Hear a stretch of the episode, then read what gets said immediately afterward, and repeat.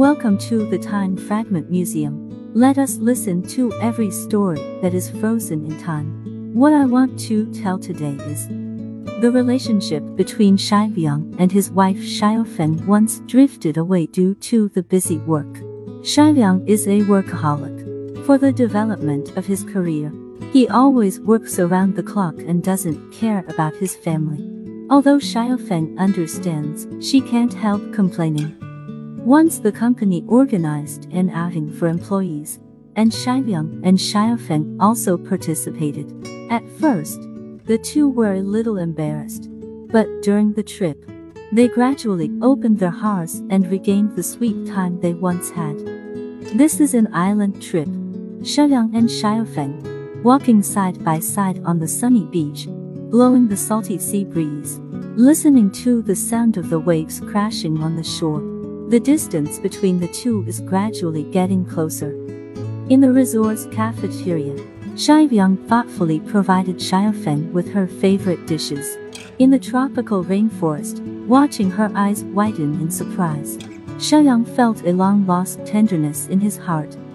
At this moment, he suddenly realized that he was so devoted to work that he neglected his family. Seeing the shallow wrinkles on Xiaofeng's face, he felt sore. He wants to make up for the past mistakes and regain the happiness of love with Xiaofeng. Therefore, he took the initiative to invite Xiaofeng to participate in the underwater walk project of the resort. Xiaofeng readily agreed. The two are underwater, holding hands, admiring the colorful seascape.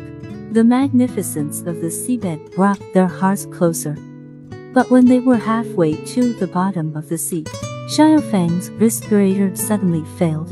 Seeing this, Xiaoyang immediately hugged Xiaofeng and swam to the surface of the water.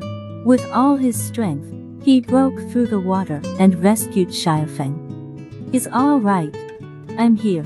Xiaoyang hugged Xiaofeng with pale lips, comforting him softly.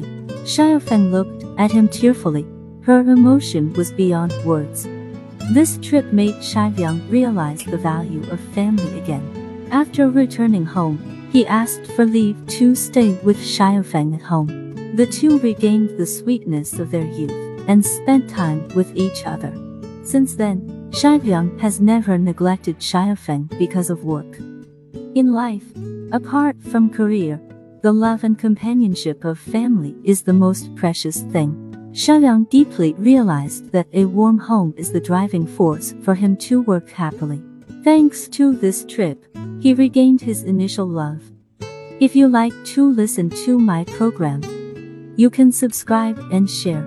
See you next time.